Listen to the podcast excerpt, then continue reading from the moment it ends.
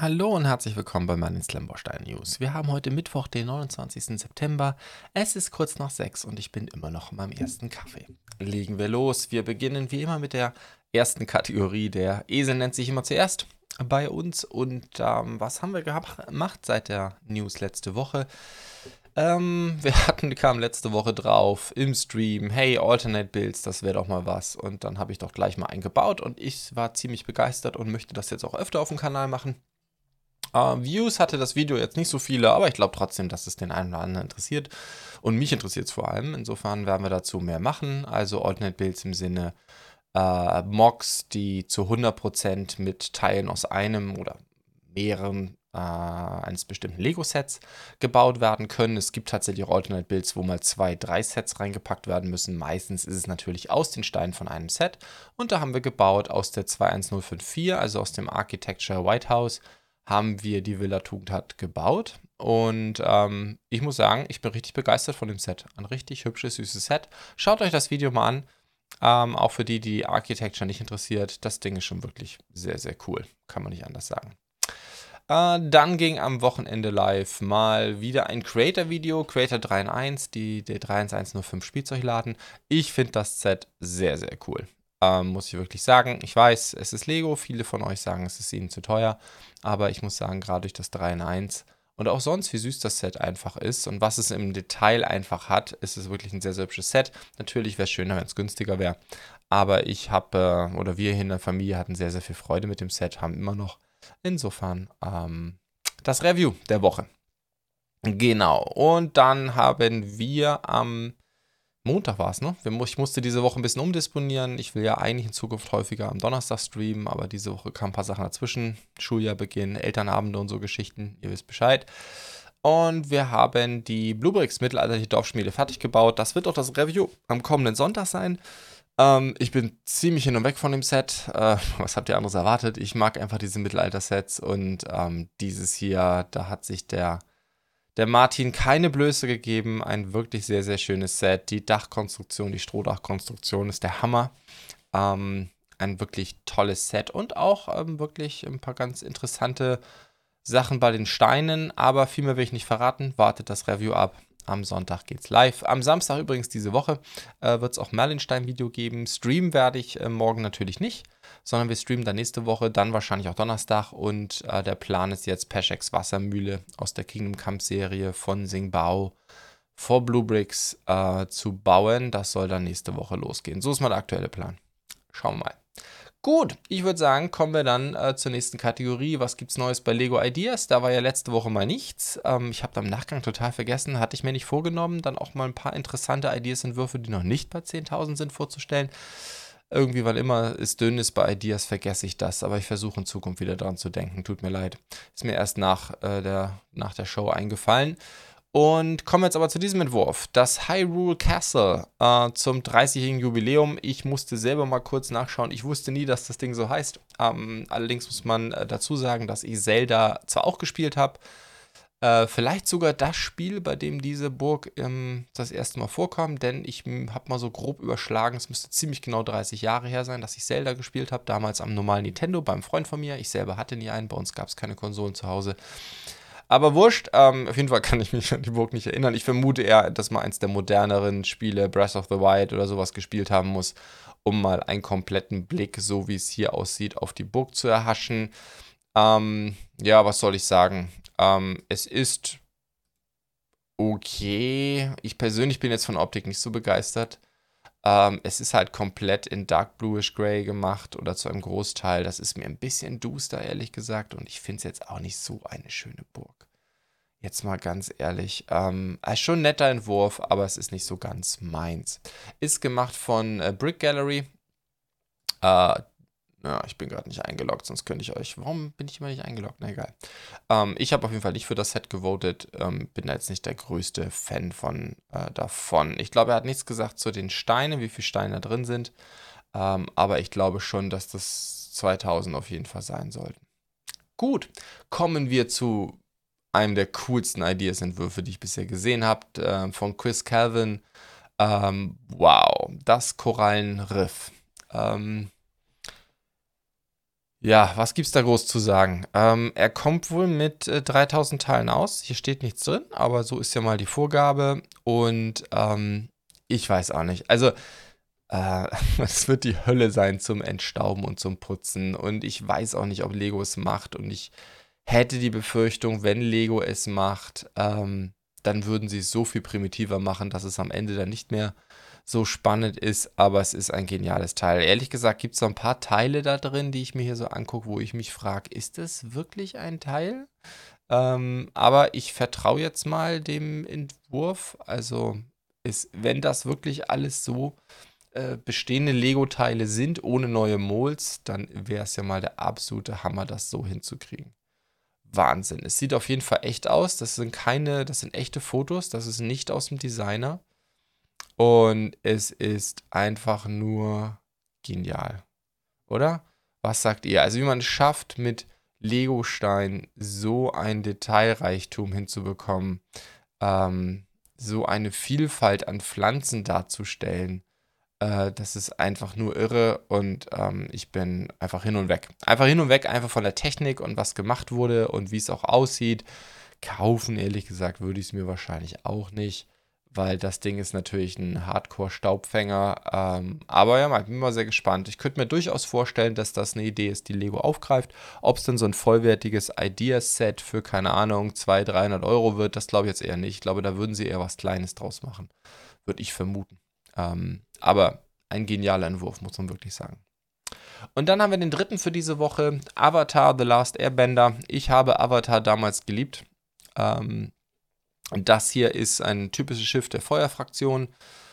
Ja, was gibt's da zu sagen? Dann ist noch das Fliegevieh vom Airbender dabei. Oh mein Gott, wie hieß das Vieh nochmal? Ähm, es ist auf jeden Fall ein ganz netter Entwurf. Es sind ordentlich Noppen drin. Also, wenn man sich das hier mal anschaut: 1, 2, 3, 4, 5, 6, 7, 8, 9, 10, 11, 12, 13, 14. Also 14 mal 4 Noppen äh, was sind das, 56, dann nochmal 460 Noppen Länge. Also das ist schon ziemlich heftig. Das müssten so um die 50 cm Länge sein, das ist nicht ganz klein. Ähm, ja, äh, wie soll ich sagen, ist, ich finde aus Airbender ein Schiff der Feuerfraktion wäre jetzt nicht meine äh, Wahl gewesen. Ich glaube, da gibt es coolere Sachen, die man darstellen hätte darstellen können aus Last Airbender. Aber ja, es wurde gewählt mit 10.000 Leuten. Ich glaube schon, dass äh, The Last Airbender äh, eine relativ große Fangemeinde hat, auch von Leuten, die keine Ahnung um die 30, 40 sind, die das Ding damals vor 20 Jahren gesehen haben. Ähm, so lange müsste es ungefähr sein, oder? 20, 25 Jahre. Und ähm, ja, ich fand die Serie damals sehr, sehr cool. Ich habe bis heute den Kinofilm nicht gesehen, aber muss vielleicht auch nicht sein. Insofern, ich denke, ein ganz, ganz hübsches Set. Ähm, oder nee, ein interessantes Set. Hübsch finde ich es nämlich tatsächlich nicht.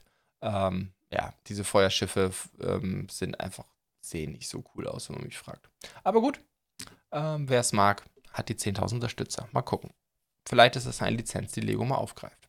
Kommen wir zu neuen Sets und fangen wir an mit bei Kobi. Da ist jetzt eine ganze Menge live gegangen äh, an neuen Sets aus dem neuen Katalog. Ähm, als erstes der M41A3 Walker Bulldog. Äh, das ist tatsächlich ein Panzer aus, ähm, ah, ist auch beschriftet mit äh, Vietnam. Äh, das ist ein Panzer aus der Nachkriegszeit, aus den frühen 50ern. Das hier ist ein Modell, das ist eine gute Frage. Was ist hier der Maßstab? Hat Kobi nicht angegeben. 625 äh, Teile, also ist eins der größeren. Das ist nicht 1 zu 48.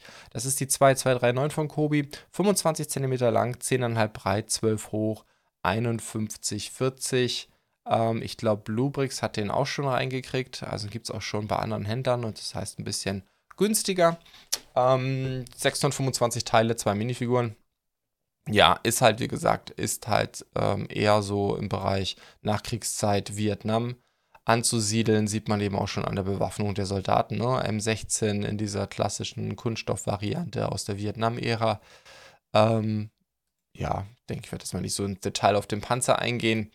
Ähm, das erste Mal, glaube ich, bekannt geworden, auch beim Einsatz in der Schweinebucht, Kuba-Krise und äh, dann natürlich in der Vietnamzeit, wo sich aber wohl gezeigt hat, dass er dem sowjetischen T-54 unterlegen ist. Dann aber ein Fahrzeug, das sicherlich mehr Leute kennen, das ist die U-47, äh, also das U-Boot. Typ 7b, das ist von Kobi die 4828. Die ist 46 cm lang, 4,5 breit, 13,5 hoch. Ich habe das Video nicht gesehen, aber ich glaube, Bluebricks hat das schon vorgestellt ähm, bei sich auf dem, bei Ihnen auf dem Kanal. Maßstab 1 zu 144 mit 422 Teilen. U47 ist insofern besonders. Natürlich ist es nicht das U-Boot, äh, soweit ich weiß, aus dem Buch Das Boot. Insofern in der Nachkriegszeit vielleicht nicht so bekannt. Aber in der Kriegszeit äh, war die U-47 sehr bekannt, weil es das eine U-Boot ist. Ich glaube, das ist der deutschen Kriegsmarine nur einmal gelungen im Zweiten Weltkrieg das nach Scapa Flow eindringen konnte, also in den Haupthafen der britischen Kriegsmarine und dort auch ein Schlachtschiff, meine ich, war es, versenken konnte. Äh, das war, muss, muss relativ am Anfang des Zweiten Weltkrieges gewesen sein. 1940, 19, 1940 glaube ich, ne? Ähm, wurde dann aber 41 versenkt. Ähm, steht insofern, wenn man so will, oder ging 41 verloren. So ganz genau weiß man das bei U-Booten ja immer meistens nicht, woran sie dann wirklich gesunken sind.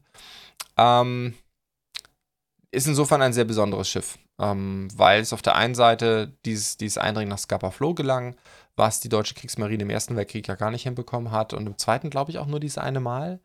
Ähm, und aber auch, weil es eben in der Ära so ein Anfang der 40er Jahre, dann 41 ähm, sank, was ja so ein bisschen als der Wendepunkt galt im Zweiten Weltkrieg, wo eben die deutsche Kriegsmarine, also vor allem durch die U-Boot-Marine, alles andere hat ja eh keine Rolle gespielt, dann langsam auf dem Rückzug war. Ähm, und die großen Erfolge dann auch vorbei waren. Gut. Aber wir wollen hier keine Geschichtsstunde machen und ich bin auch kein Historiker. Ich denke, das Modell ist insofern ist ganz cool und ich glaube einfach nach wie vor, dass die U-Boote ähm, immer noch, denke ich, sehr viele Menschen interessieren. Ähm, wer übrigens mal ins Live sehen will, das ist nämlich ziemlich in der Nähe, da wo meine Eltern wohnen, ähm, wo ich herkomme, das Labeur Ehrenmal, da liegt auch noch eins dieser Boote. Gut, kommen wir zu einem anderen Gefährt aus dem Zweiten Weltkrieg, auch äh, aus deutscher Sicht. Das ist die Messerschmitt äh, 262. Also das, ähm, aber ich denke, das ist auch international ein sehr bekanntes Flugzeug, das erste ja, Düsenflugzeug der Welt, das auch wirklich zum Einsatz kam. Ähm, das ist von Kobi die 5721, 32 cm, ähm, 32,5 cm Flügelspannweite. Nee, Länge, Entschuldigung, 38 cm Flügelspannweite, 11,5 hoch, 1 zu 32, eine Minifigur, 390 Teile, ähm, liegt bei Kobi bei knapp unter 49 Euro. Auch das gibt es schon bei Händlern, ähm, insofern und sollte jetzt auch mehr und mehr reinkommen. Äh, insofern, äh, wie immer, verlinke ich das hier unten in der Description. Da habe ich ein paar Partnerlinks. Ein, zwei der Sets, die ich hier erwähnt habe, ich glaube auch die U47 gibt es auch bei Alternate. Da habe ich auch mal einen Link reingepackt. Ist auch einer meiner Werbepartner mittlerweile. Also, wenn es euch interessiert, es ist, glaube ich, schon ein, ein wirklich ganz spannendes Flugzeug. Ähm, gar keine Frage, einfach aufgrund dieses Düsencharakters aus dieser Zeit. So, dann ein Fahrzeug, zu dem ich tatsächlich sehr, sehr wenig sagen kann, weil das so gar nicht meins ist. Ähm, der Renault R35 Panzer, das ist, läuft bei Kobi unter Zweiter Weltkrieg, ist aber, soweit ich weiß, ein Panzer aus Mitte der 30er, ähm, also aus der Vorkriegszeit, wurde dann aber auch im Krieg eingesetzt, hat dort aber schnell man dann schnell festgestellt, dass die Bewaffnung einfach zu niedrig ist, um es mit irgendwelchen deutschen Panzern aufnehmen zu können. Und dann wurde der kam es zu einer Entwicklung einer starken Bewaffnung und das läuft dann unter R40. Äh, übrigens habe ich gesagt R30, R35. Also dann gab es noch eine äh, neuere Version. Und dann, und das ist, glaube ich, ein sehr schönes Gefährt, das würde mich auch interessieren, läuft allerdings alles. Ah, wir hatten das ja schon ein, zwei Mal, ähm, dass Kobi gerne versucht, natürlich Autos machen will, aber irgendwie natürlich, glaube ich, ihre Weltkriegssachen besonders gut laufen. Deswegen läuft auch dieser Citroën, ähm, das ist nämlich der Citroën Traction 7A.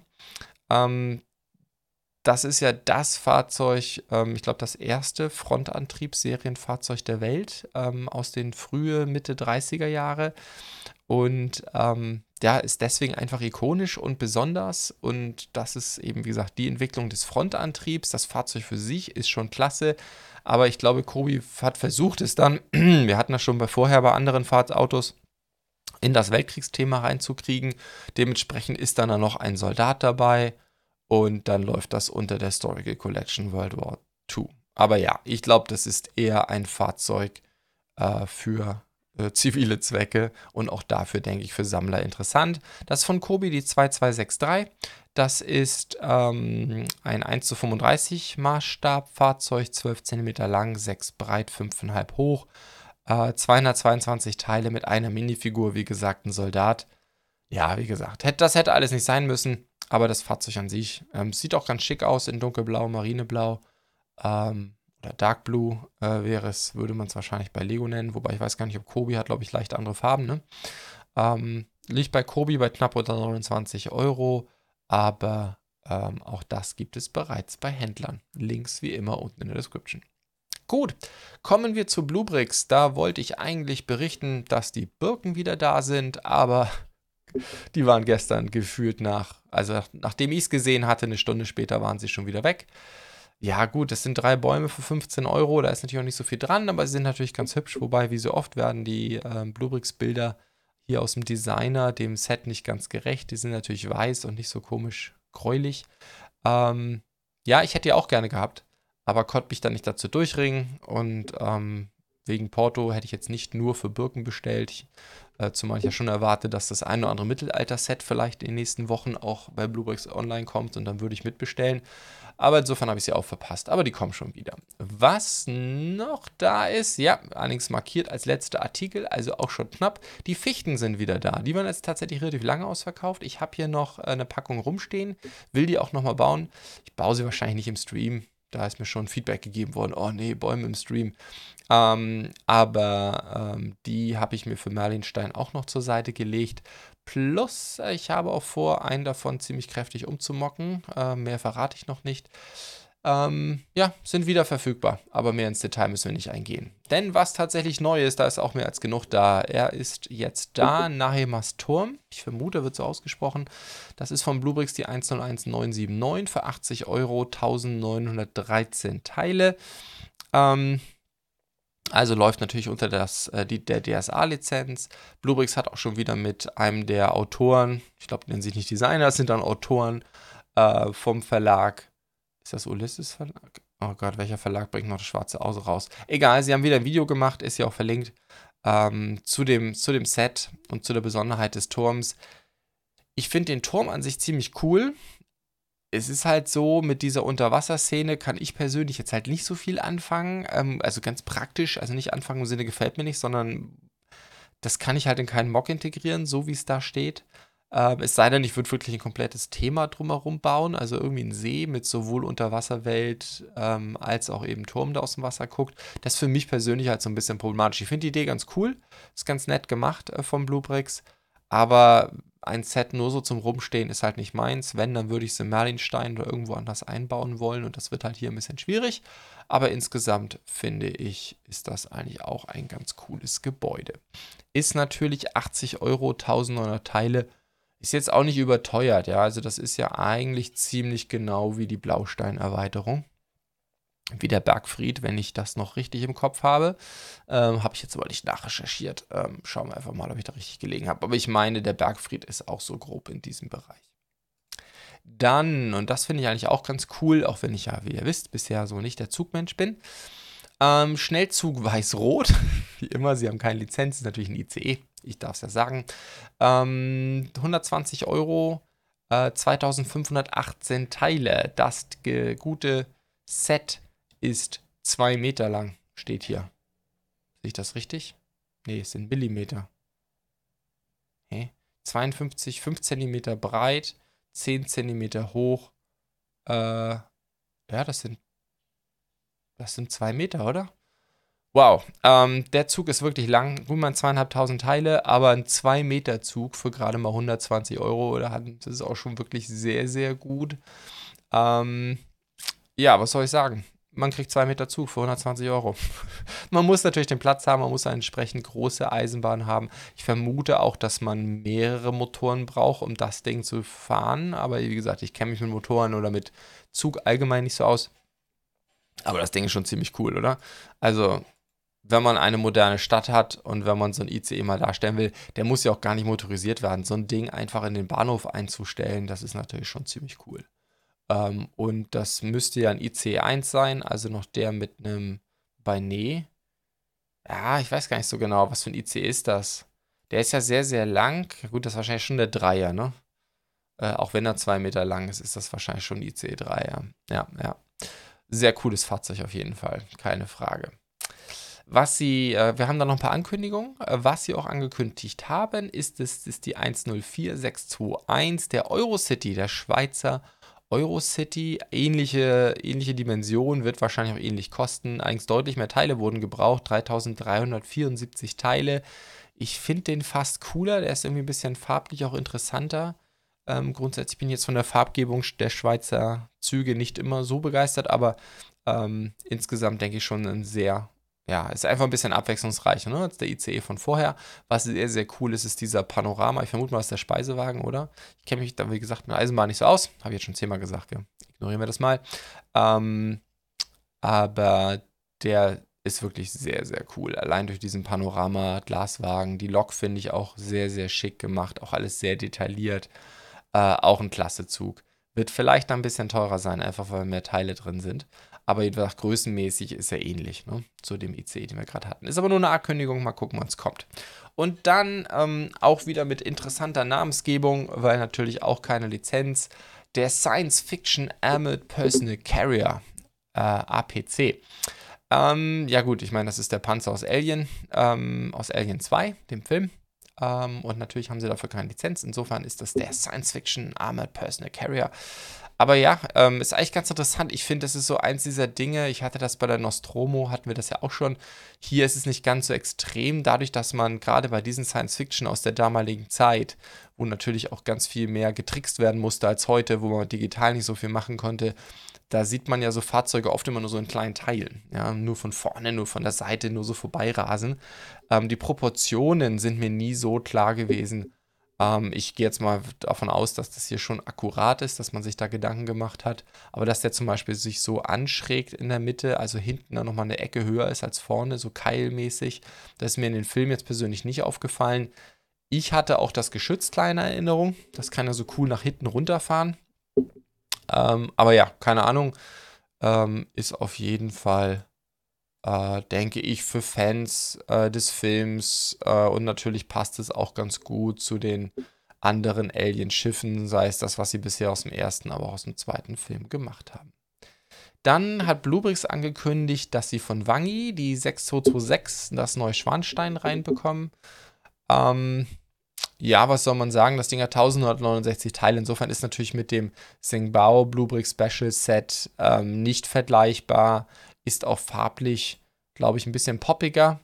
Ähm, aber auch, wie ich finde, eigentlich ein ganz hübsches Set. Ist natürlich bei, bei Wangi läuft es unter Architecture, so ist es auch gebaut.